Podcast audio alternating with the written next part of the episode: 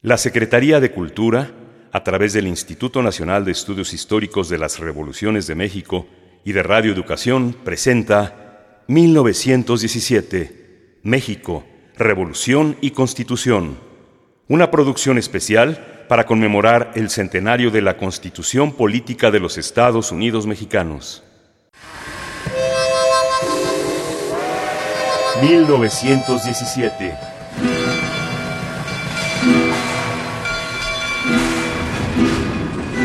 México.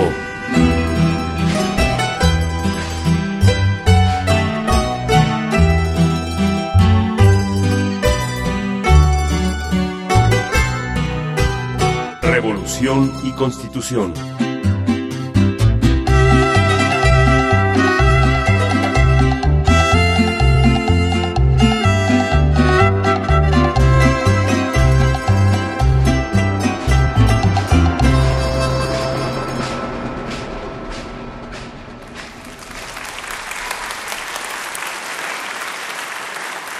Don Menustiano Carranza! ¡Viva! ¡Viva el ejército constitucionalista!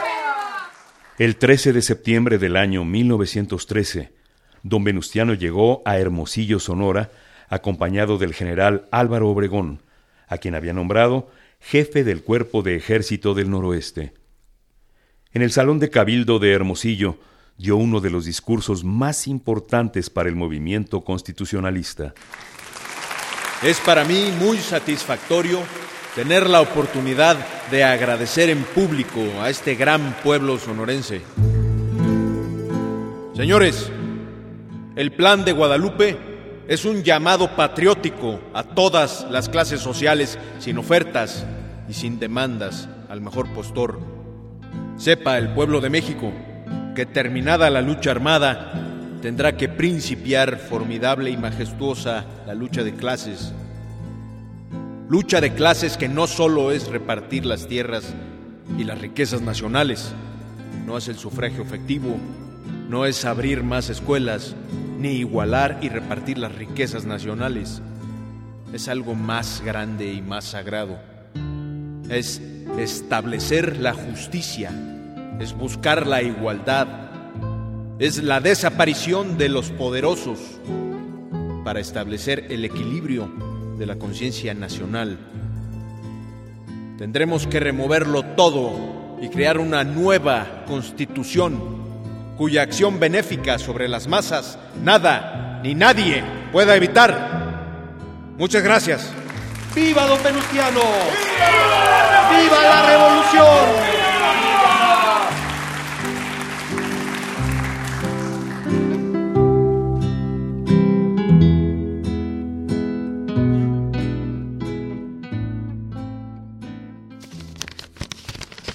Palabras de un muerto, pero ¿qué es esto?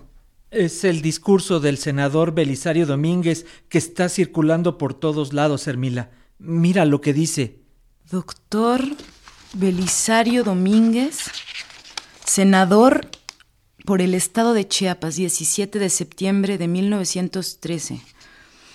Señores senadores, durante el gobierno de don Victoriano Huerta, la situación de la República es infinitamente peor que antes. La revolución se ha extendido en casi todos los estados. La representación nacional debe deponerlo de la presidencia de la República.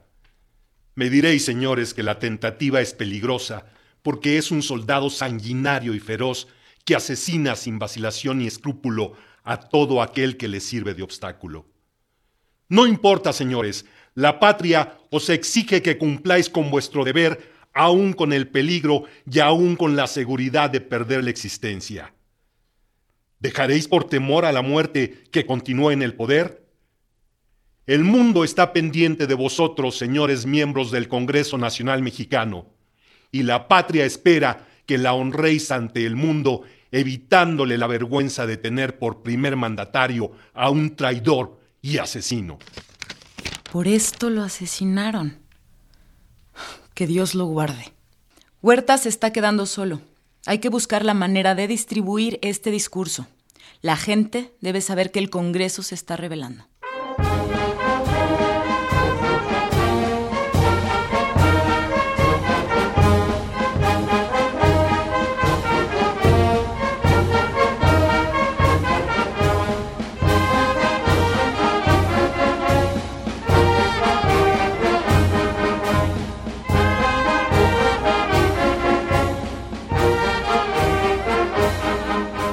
Para septiembre de 1913, las cosas van de mal en peor para Victoriano Huerta.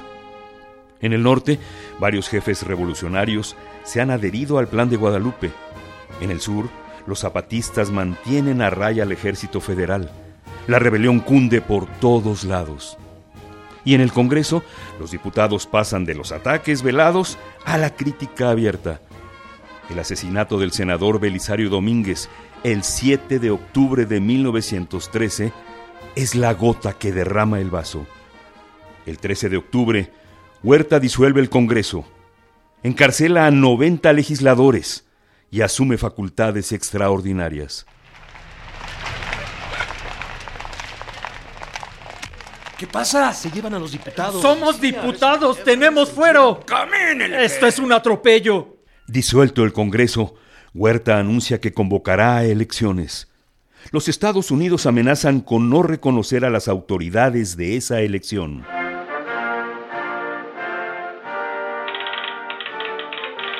Telegrama del secretario de Marina Josephus Daniels al almirante Henry P. Fletcher.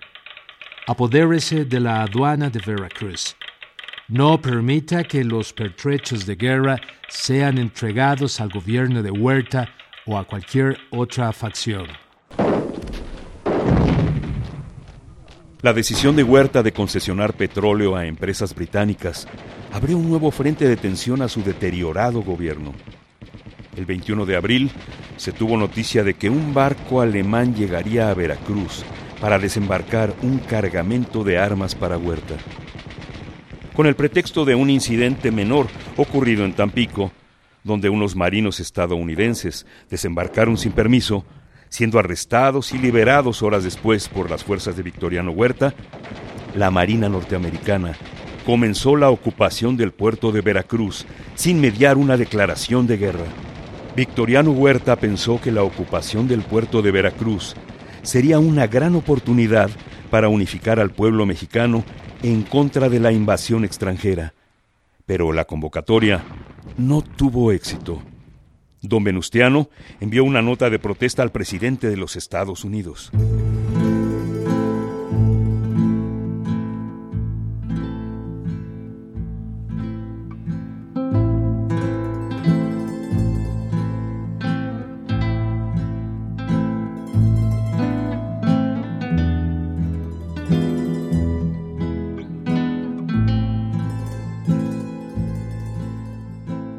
Ante esta violación de la soberanía nacional que el gobierno constitucionalista no esperaba de un gobierno que ha reiterado sus deseos de mantener la paz con el pueblo de México, cumplo con un deber de elevado patriotismo al dirigir la presente nota para agotar todos los medios honorables antes de que dos pueblos honrados rompan las relaciones pacíficas que todavía los unen. La nación mexicana, el verdadero pueblo de México, no ha reconocido como su mandatario al hombre que ha pretendido lanzar una afrenta sobre su vida nacional, ahogando en sangre sus libres instituciones. Interpreto los sentimientos de la gran mayoría del pueblo mexicano, que es tan celoso de sus derechos como respetuoso con los derechos ajenos, y os invito a suspender los actos de hostilidad ya iniciados ordenando a vuestras fuerzas la desocupación de los lugares que se encuentran en su poder en el puerto de Veracruz. La ocupación del puerto de Veracruz duró siete meses.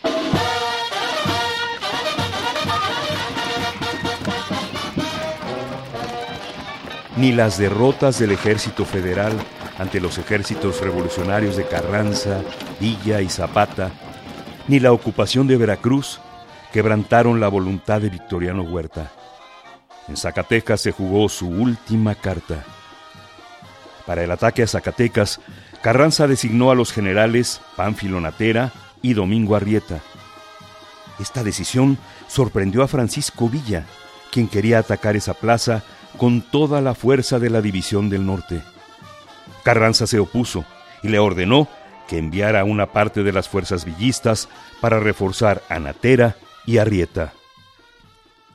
Después de varias conferencias telegráficas entre Villa y Carranza que fueron subiendo de tono, Villa presentó su renuncia y los generales de la División del Norte, encabezados por Felipe Ángeles, se insubordinan.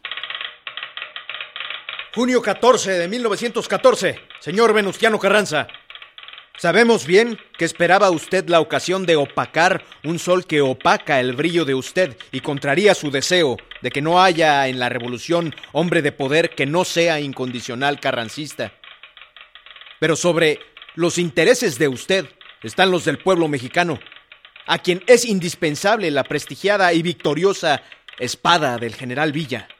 Por lo antes expuesto, participamos a usted que la resolución de la División del Norte de marchar hacia el sur es terminante. De usted, atentamente, los generales de la División del Norte. ¡Viva Pancho Villa! ¡Viva la División del Norte!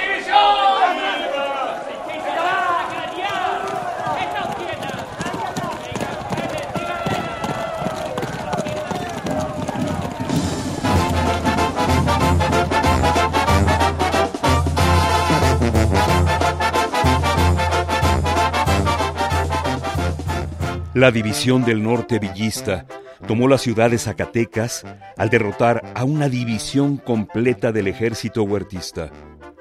Esa victoria tensó aún más la relación entre Venustiano Carranza y Francisco Villa.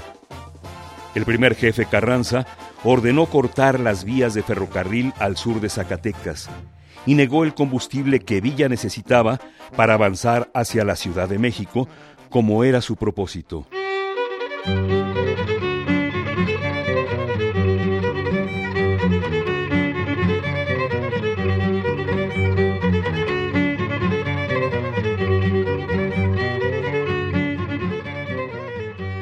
Al iniciarse el mes de julio de 1914, el general Álvaro Obregón derrotó a las fuerzas huertistas en Orendain, Jalisco, y entró a la ciudad de Guadalajara sin disparar un tiro. Mientras tanto, delegados de la División del Noreste del general don Pablo González se reunían en Torreón, Coahuila, con delegados de la División del Norte para resolver el distanciamiento entre Villa y Carranza.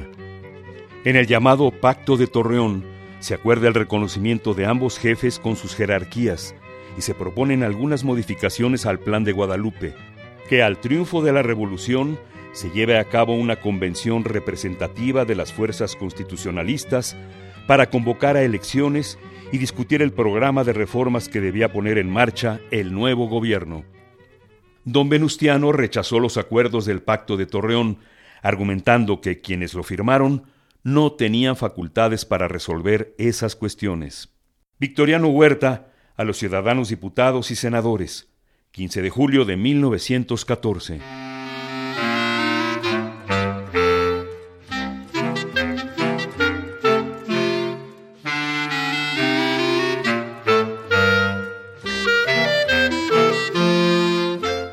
Todos ustedes saben las inmensas dificultades con que ha tropezado el gobierno con motivo de la escasez de recursos, así como la protección manifiesta y decidida que un gran poder de este continente ha dado a los rebeldes.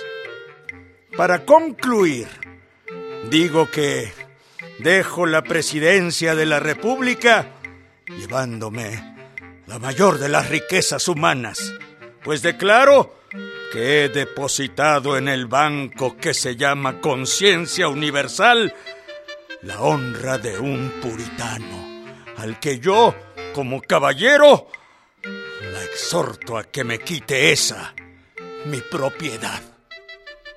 Dios los bendiga a ustedes y a mí también.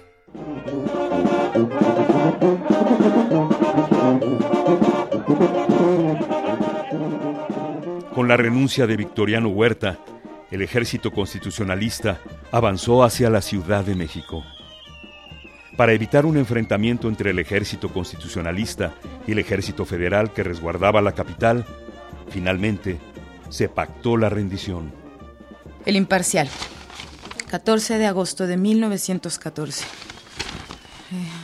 El convenio para la ocupación de la capital por las huestes revolucionarias quedó firmado ayer en la mañana por los señores general Álvaro Obregón, comandante del Ejército Constitucionalista del Noroeste, y el gobernador del Distrito Federal, don Eduardo Iturbide. Estas son las condiciones que a nombre del primer jefe, don Venustiano Carranza, impuso el general Obregón.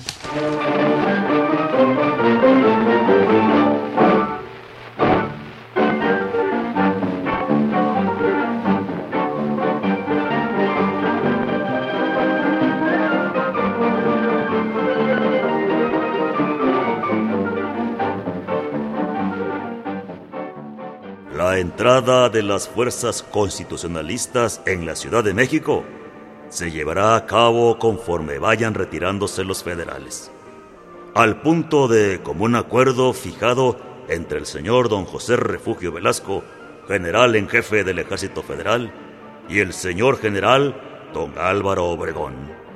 El ejército, al mando del general Obregón, consumará la entrada a la Ciudad de México en perfecto orden y los habitantes de la misma no serán molestados en ningún sentido. Las tropas federales dejarán la Plaza de México, distribuyéndose en las poblaciones a lo largo del ferrocarril México-Puebla, en grupos no mayores de 5.000 hombres. No llevarán artillería ni municiones de reserva. Para el efecto de su desarme, el nuevo gobierno mandará representaciones que reciban el armamento. Por fin llegó la paz. Ganamos. ganamos, ganamos.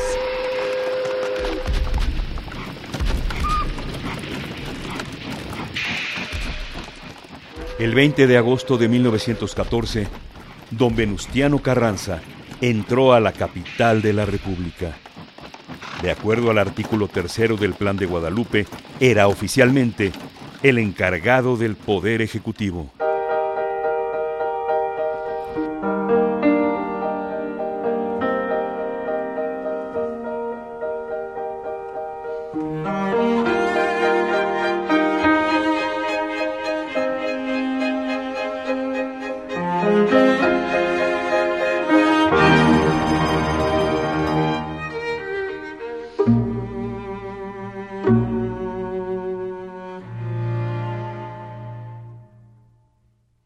Por esa razón, señor don Venustiano Carranza, le pedimos seguir el camino de don Benito Juárez, el camino de la abnegación y el compromiso, que es única vía para salvar a la patria. Muchas gracias. Muchas gracias, señorita Galindo. No, al contrario, señor Carranza. Es mucho lo que le debe a usted nuestra nación. El general Eduardo Jaime comentaba que usted fue su secretaria. Así es hasta que llegó Huerta. Ah, pensaba que ahora que el gobierno se instale formalmente en la capital, quizá usted pudiera apoyarnos. Siempre es bueno rodearse de personas que están verdaderamente convencidas de la causa. Sería un honor para mí, señor. Gracias, señorita Galindo.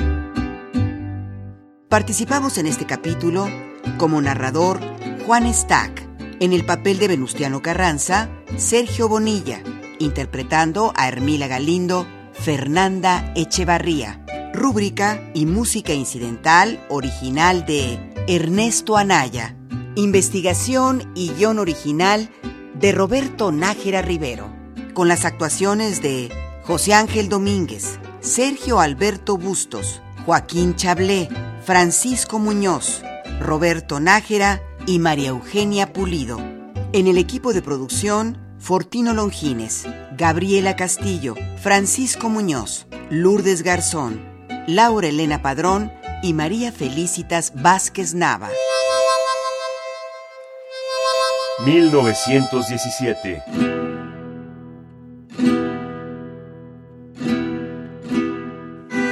México.